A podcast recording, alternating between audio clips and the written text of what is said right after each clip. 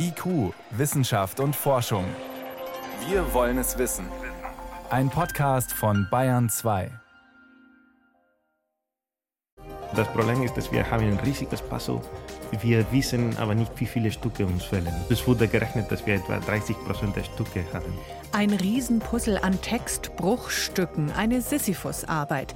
Die Entschlüsselung altbabylonischer Keilschrift. Zu Hilfe kommt künstliche Intelligenz. Mehr dazu später. Vorher dunkle Energie, dunkle Materie. Die ESA will einem der größten astrophysikalischen Rätsel auf die Spur kommen. Und Verbrechen im Nationalsozialismus. Was ist angemessenes Gedenken der Opfer? Es geht um die frühere Heil- und Pflegeanstalt in Erlangen. Mehr dazu am Ende der Sendung. Wissenschaft auf Bayern 2 entdecken. Heute mit Birgit Magira. Zielstrebige Neugier, so kann man das bezeichnen, was Wissenschaft vorantreibt. Im Bereich Astrophysik bedeutet das unter anderem, mit immer noch ausgefuchsteren Teleskopen den Rätseln des Universums ein kleines Stück näher zu kommen. Als nächstes wird deshalb das Teleskop Euklid ins All geschossen, diesen Sommer von der Europäischen Raumfahrtorganisation ESA. Es soll die ganz großen Fragen beantworten. Gestern war für Journalisten, Journalistinnen die letzte Gelegenheit, Euklid im französischen Cannes zu sehen. Stefan Geier, wie sieht dieses Teleskop aus? kann man sich vorstellen wie so eine dicke Stahlröhre, so groß wie ein Kleinbus ungefähr, an der offenen Seite etwas abgeschrägt. Da kann dann das Licht eingefangen werden aus dem All und an zwei Seiten ist es abgeschirmt. Man will ja im Dunkeln arbeiten da oben, damit man nicht gestört wird vom Sonnenlicht. Solarzellen sind dran und so weiter. Und das steht jetzt noch im Reinraum, weil man will ja nicht für 500 Millionen so ein Ding ins All schieben und dann ist Staub auf dem Chip, der das Licht einfängt. Aber man bekommt jetzt schon ganz guten Eindruck davon, das ist ein ziemlich großes Gerät. Und dieses neue Teleskop soll jetzt, Achtung, die allergrößten Rätsel des Universums lösen. Und das sind welche nochmal? Es gibt ja viele Rätsel da draußen, wie bei uns auf der Erde. Und naja, für unterschiedliche Fragen braucht man unterschiedliche Werkzeuge. Und Teleskope, das sind ja so die Schraubenschlüssel oder die Kameras der Kosmologen, kann man sagen. Und was die am meisten umtreibt, immer schon, sind eben diese zwei Rätsel. Das klingt schon ziemlich komisch. Was ist dunkle Materie und was ist dunkle Energie? Warum eigentlich dunkel? Warum diese Bezeichnung? Weil wir sie zumindest mit den Augen, die wir bislang drauf richten, nicht sehen können. Also man weiß nicht so genau, was es sein soll. Man weiß, da ist was. Und dann hat man eben gesagt, ja gut, nennen wir es einfach mal dunkle Materie. Und das, von dem wir überhaupt nicht wissen, was es eigentlich sein soll, scheint aber ziemlich wichtig zu sein ist extrem wichtig, weil die Materie, die wir sehen, also du, ich, dieser Tisch, die Erde, Planeten und so weiter, alles, was man beobachten kann, das macht nicht mal 5% dessen aus, was es da draußen gibt. Und wenn jetzt der Kosmologe, die Kosmologin hergeht und erklären will, wie das Universum funktioniert, wie es entstanden ist, wo es herkommt, wo es hingeht, dann muss man natürlich die restlichen 95% auch erklären. Das klingt völlig verrückt, dass wir nur 5% von dem begreifen, mitkriegen, was da sein soll. Woher weiß man denn, dass da noch 95% anderes ist, wenn man es doch nicht sieht? Wir können ja mal eine Reise machen, dann kann man sich es vielleicht vorstellen. Eine Reise mit der Aufgabe, dass wir das Universum zusammenbauen müssen, wie mit so einem Baukasten, damit es so funktioniert, wie wir es eben beobachten können. Also da gehen wir mal davon aus, da ist nichts jetzt erstmal da. Was brauchen wir für Zutaten? Wir brauchen Materie. Ja, da bauen wir die Objekte, die es eben gibt. Die Erde tun wir hier hin, die Sonne, noch ein paar andere Planeten und dann schubst man das Ganze an, dass sich auch noch alles um alles dreht, wie es da draußen eben so zugeht. Und jetzt zoomen wir mal noch ein bisschen raus. Es gibt ja noch über 100 100 Milliarden andere Sterne in unserer Galaxie und das dreht sich dann um ein Zentrum und so weiter. Dann gibt es Milliarden andere Galaxien und so langsam setzen wir das alles zusammen. Und wenn wir das mit den Zutaten machen, die wir kennen, dann funktioniert es nicht so, wie wir es sehen. Was genau ist das Problem? Es gibt eigentlich zwei Probleme. Das eine ist die Gravitation, die Anziehungskraft. Also Objekte ziehen sich ja an und man kann berechnen, alle Materie, die wir kennen, also kann man alle in einen Eimer schmeißen und dann alles zusammenrechnen. Aber das reicht nicht aus, um die Dynamik des Universums vollständig zu erklären. Also um die Schwerkraft des ganzen Systems zu erklären. Das weiß man schon seit den 1930er Jahren. Da haben wir schon gesehen, okay, wir haben die Schwerkraft, aber wo ist eigentlich die Masse dazu? Also da ist eine Leerstelle, eine Lücke. Da ist eine große Lücke. Und das zweite Problem ist, man weiß seit langer Zeit, das Universum dehnt sich aus, immer schneller. Also alles strebt von allem weg. Kann man sich vorstellen, wie ja, kleben wir zwei Punkte auf einen Luftballon und der eine ist die Sonne, der andere die Erde und dann dann blasen wir diesen Luftballon auf, dann bewegen sie dich voneinander weg. Und so ist es mit allem da draußen. Aber die Kraft dahinter, die Energie, die Lunge, die diesen Universumsballon immer schneller aufbläst, die ist im Dunkeln. Und dann hat man gesagt, okay, also das nennen wir jetzt mal dunkle Energie. Und das wird eben immer schneller. Und dann kann man alles Mögliche berechnen und erklären, wenn man diese beiden Zutaten akzeptiert aber die Zutaten selber, was die sind, das ist immer noch ungelöst. Also wie so ein verstecktes Fach in unserem Baukasten. Und das soll jetzt eben dieses Euklid-Teleskop so ein bisschen Licht ins Dunkel bringen. Klingt schon spannend. Was kann jetzt das Euklid-Teleskop, was andere bisher nicht konnten? Also dieses Teleskop soll so eine Art geometrische Landkarte des Universums erstellen, kann man sagen, auf einer großen Zeitskala, also weit zurück in die Zeit, in die kosmische Geschichte blicken.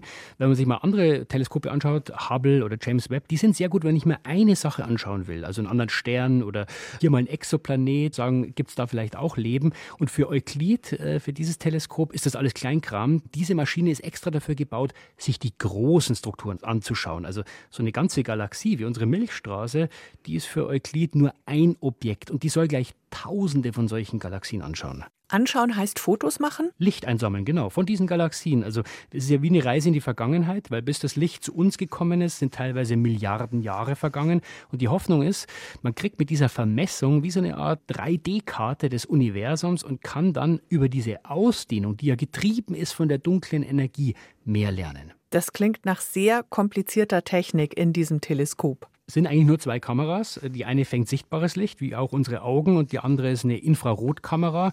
Die suchen dann nach bestimmten Störungen in diesen Bildern und so weiter. Das ist schwer zu sehen, aber genau dafür ist das Teleskop gebaut. Und es gibt noch einen zweiten Teil, ein riesiger Computer, der diese gigantischen Datenmengen dann auf der Erde auch verarbeiten muss. Und mit diesem System, also Lichtsammler im All und Datenmaschine auf der Erde, bekommt man dann hoffentlich wichtige Hinweise, um dieses Rätsel dunkle Energie und dunkle Materie zu lösen. Im Sommer geht's los. Im Juli schießt eine Rakete das ESA-Teleskop ins All. Und wie lange wird es dann arbeiten? Angelegt ist es auf sechs Jahre, aber bis solche Daten interpretiert sind, auch wenn die ersten reinkommen, das dauert natürlich. Interessant wird, was stellen sich denn für Fragen, wenn man dann an diese Stelle des Universums mal richtig bohrt. Deswegen ist es spannend. Aber wenn es wirklich Hinweise gibt, was diese mysteriösen Zutaten sind, die dunkle Materie, das wäre eine Revolution. Da müsste man etliche Physikbücher neu schreiben. Das ESA-Teleskop Euklid startet im Sommer ins All und soll Rätsel um die sogenannte dunkle Materie und dunkle Energie lösen. Erklärungen waren das von meinem Kollegen Stefan Geier. Danke dir. Sehr gern. IQ, Wissenschaft und Forschung. Wenn Sie mehr wissen wollen, Hintergründe zum Programm von IQ finden Sie unter bayern2.de. IQ, Wissenschaft und Forschung. Montag bis Freitag ab 18 Uhr. Haben Sie schon mal von König Assurbanipal gehört? Macht nichts. Unter Altorientalisten ist dieser assyrische König berühmt, weil er eine riesige Bibliothek hatte, in Keilschrift auf Tontafeln geritzt. Eine Geschichte daraus ist das bekannte Gilgamesch-Epos. Leider ist von dieser Bibliothek nur noch ein Riesenhaufen Tonscherben übrig. Sprachwissenschaftler der Uni München nutzen aber seit einiger Zeit künstliche Intelligenz, um diese uralten Textbruchstücke lesbar zu machen. Und die Fachwelt ist begeistert von Electronic Babylonian Literature, kurz EBL, so heißt das Projekt. Jetzt wurde diese Datenbank auch für die Öffentlichkeit zugänglich gemacht. Bayern 2 Reporter Sebastian Kirschner. Es ist frustrierend. Wie soll man leben, wenn man weiß, dass man sterben muss? Dieser Frage stellt sich Gilgamesch, der wohl erste Held der Weltliteratur. Vor mehr als 4000 Jahren sucht er im gleichnamigen Epos nach Unsterblichkeit. Ein Thema, das die Menschen bis heute bewegt. Doch ebenso frustrierend, die Heldensage ist nur in Bruchstücken überliefert, genau wie die gesamte Literatur des damaligen Orients. Seit mehr als 100 Jahren ringen Forscher um winzige Erkenntnisse, denn nur wenige beherrschen die komplizierten Keilschriftzeichen – und die müssen sie aus unzähligen Fragmenten von Tontafeln zusammensuchen, auf denen die Zeichen festgehalten sind. Das Problem ist, dass wir haben ein riesiges Puzzle Wir wissen aber nicht, wie viele Stücke uns fehlen. Es wurde gerechnet, dass wir etwa 30 Prozent der Stücke haben. Sagt der Altorientalist Enrique Jiménez von der Münchner Ludwig-Maximilians-Universität. Seit 2018 nutzen er und sein Team künstliche Intelligenz, um das gigantische Puzzle wieder zusammenzusetzen. Computeralgorithmen helfen ihnen, die Textfragmente wieder lesbar zu machen. Eine Arbeit, die vorher Generationen von Wissenschaftlern in mühevoller Handarbeit gemacht haben, oft ihr Leben lang. Das haben wir versucht zu automatisieren, dieses Prozess, sodass kein Altorientalist mehr äh, von nichts wieder anfangen muss, jede Woche ins Museum zu gehen und ein Fragment nach dem anderen zu bestellen. Und wir haben ein riesiges Fragmentarium, das viel, viel größer als ein Fragmentarium, das diese Gelehrten gesammelt haben. Ein Kernproblem dabei, das gleiche Keilschriftzeichen kann mehreres bedeuten. Ohne Kontext keine Übersetzung. Deshalb konzentrieren sich die Münchner Forscher vor allem auf babylonische Literatur aus dem ersten Jahrtausend vor Christus. In dieser Zeit wurden Texte häufig kopiert.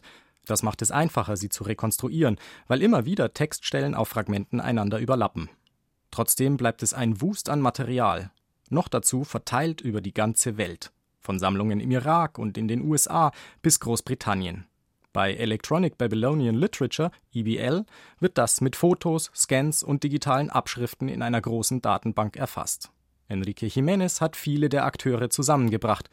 Ein großer Verdienst des Digitalisierungsprojekts, sagt John Taylor, Kurator der Keilschriftsammlungen im Britischen Museum in London. Wir wissen nicht, was da früher einmal an Literatur existiert hat. Eines der großen Potenziale dieses Systems ist die Zusammenarbeit.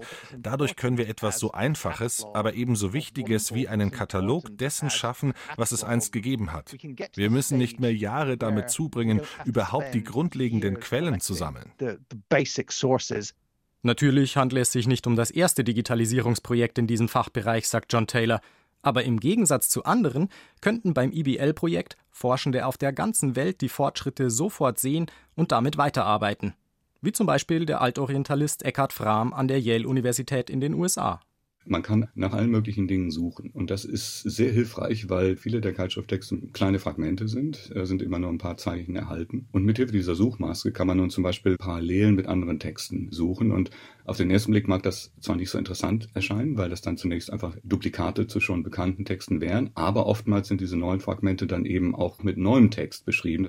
Auf diese Weise kann der Wissenschaftler auch neue Texte erschließen wie zum Beispiel im letzten Sommer einen bisher Unbekannten, der auffällig der Geschichte von Kain und Abel aus der Bibel ähnelt. Über praktisch jeden Text aus der Zeit wisse man durch das IBL-Projekt nun erheblich mehr, so John Taylor vom Britischen Museum. Die Bibliothek von Assurbanipal ist die Grundlage der modernen Assyriologie, aber sie liegt in Bruchstücken vor, ungefähr 30.000 Tontafelfragmente. In den letzten 170 Jahren war also ein Schwerpunkt der Assyriologie, diese wieder zusammenzusetzen. Und der Erfolg des EBL-Projekts ist, dass allein mit diesem Projekt die Rekonstruktion zehnmal schneller gelingt als bisher. Das ist phänomenal. That's phenomenal. Bei der Geschwindigkeit könnte mit Hilfe der Algorithmen die gesamte Bibliothek von König Assurbanipal innerhalb einer Generation zugänglich sein, glaubt der Brite. Und nicht erst in 400 Jahren wie bisher.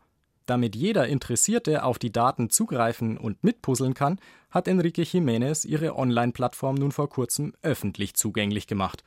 Der richtige Schritt, findet Eckhard Frahm.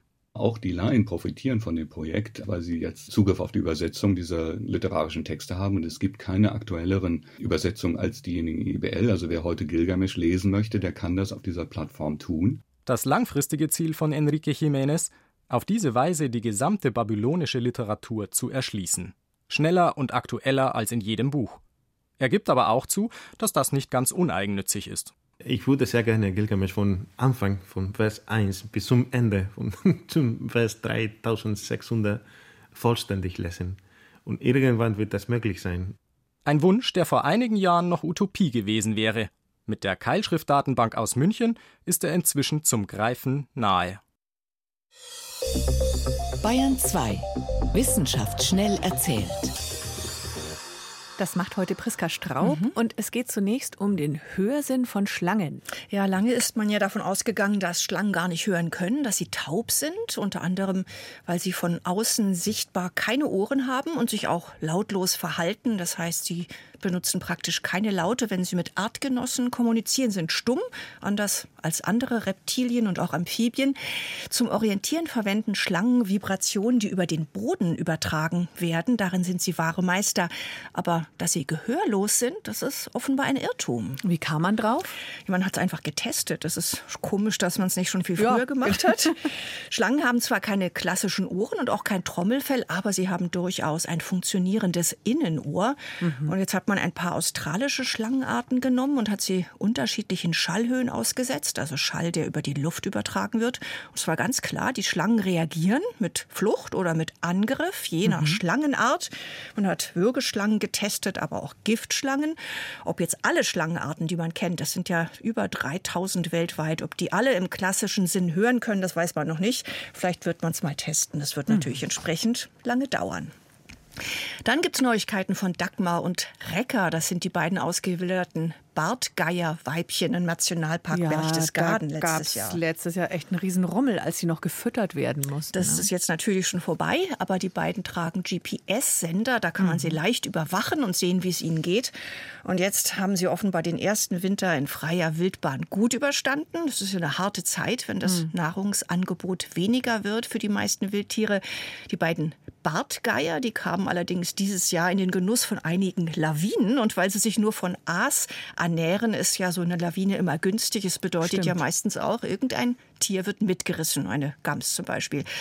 Also Lawinenzeit ist gute Zeit für Aasfresser. Insofern sind die beiden Bartgeier gut bei Kräften und Dagmar hat auch schon weite Erkundungsflüge unternommen, unter anderem bis nach Südtirol. Super. Ganz anderes Thema jetzt, der Zuckergehalt in Softdrinks. Getränkehersteller, die sollen ja die Zuckermenge freiwillig reduzieren. Das war die Strategie der damaligen CDU-Gesundheitsministerin Klöckner. Vor rund fünf Jahren war das.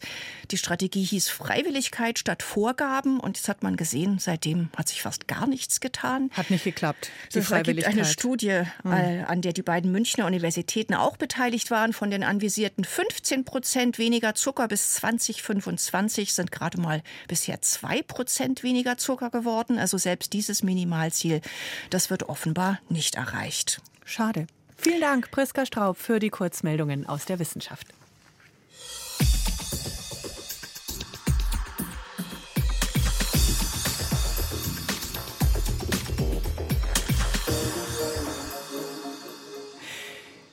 Die Erlanger Heil- und Pflegeanstalt war die erste Klinik für psychisch Kranke und Menschen mit geistiger Behinderung in Bayern.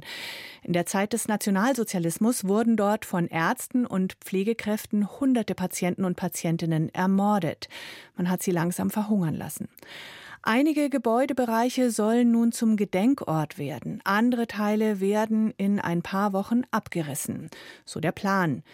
Die neue Analyse eines Erlanger Medizinethikers hat die Diskussion um den Gedenkort allerdings noch einmal entfacht.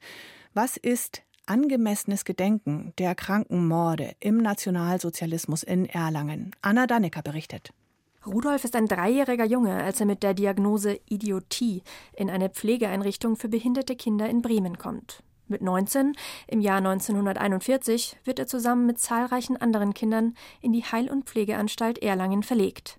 Seine Krankenakte bescheinigt ihm weitgehend verblödet, nicht erziehungs- und bildungsfähig und zu nicht einmal leichten Hilfsarbeiten in der Station fähig. Rudolf wird nicht Opfer der gezielten Vergasung von psychisch kranken und geistig behinderten Menschen, der Aktion T4, sondern der sogenannten dezentralen Euthanasie. Denn in Bayern tritt 1942 der Hungerkosterlass in Kraft. Auf speziellen Stationen in Heil- und Pflegeanstalten bekommen nun ausgewählte Bewohner absichtlich zu wenig Nahrung. Auch Rudolf bekommt in Erlangen etwa nur noch wässrige Gemüsesuppe, fast ohne Nährwert. Als er 28 Kilo wiegt, stirbt er. Die vermerkte Todesursache? Kachexie bei Idiotie, Auszehrung, extreme Abmagerung. Rudolfs Krankenakte ist noch erhalten. Dorothea Rettich, die im Forschungsprojekt NS-Euthanasie Erlangen arbeitet, kennt sie gut. Für die Wissenschaftlerin ist es wichtig, die Geschichten der Opfer sichtbar zu machen. hinter jeder Opferzahl, seien es jetzt die über 900 in der Aktion T4, die aus Erlangen weggebracht worden sind, oder die ungefähr 1000 Opfer der Hungerkost, aber hinter jeder Zahl steckt eine individuelle Geschichte. Heute ist das Areal der damaligen Heil- und Pflegeanstalt komplett verändert. Die Hupfler, wie sie lokal auch genannt wird, ist schon in den 70er Jahren als psychiatrische Klinik in ein komplett neues Gebäude umgezogen. Das alte Gelände wurde dem Freistaat für den Aufbau der Uniklinik übergeben, sowie für ein Max-Planck-Institut, erklärt Dorothea Rettich. Das Gelände wurde aufgelassen und bis auf wenige Gebäude vollständig abgebrochen und dient damit der Erweiterung des Universitätsklinikums. Doch um genau die nicht abgerissenen Gebäudeteile ist seit Jahren eine intensive Diskussion im Gange. Das Universitätsklinikum wollte zunächst auch sie abreißen. Doch nicht nur ein Aktionsbündnis forderte, die Hupfler zu erhalten. 2015 initiierte der Stadtrat, dort einen Gedenkort zu schaffen. Vor zwei Jahren wurde dafür ein Rahmenkonzept beschlossen.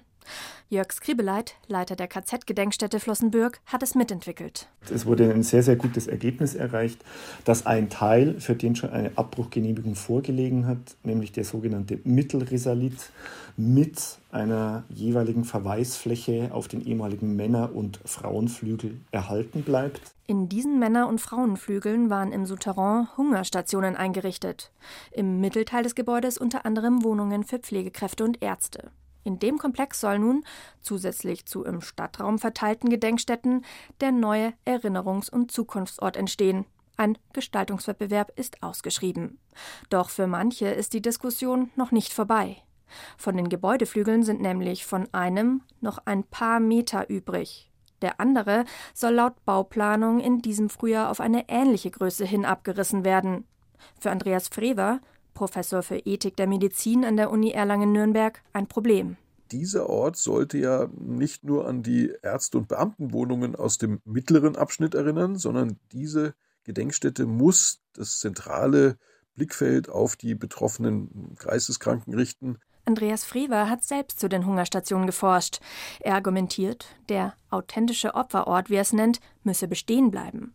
Außerdem habe er vor kurzem neue Belege gefunden, wo genau diese Stationen auf dem Gelände waren. Die neuen Ergebnisse zeigen uns auch einen neuen Sachstand und auf den sollte reagiert werden. Doch Jörg Skribeleit weist diese Argumente von sich. Das, was jetzt erhalten werden soll, verweise sehr wohl auf die Täter als auch auf die Opfer. Die neuen Belege würden nur bestätigen, was zuvor schon bekannt war. Außerdem gäbe es nach der langen Zeit keine Spur der Trakte mehr.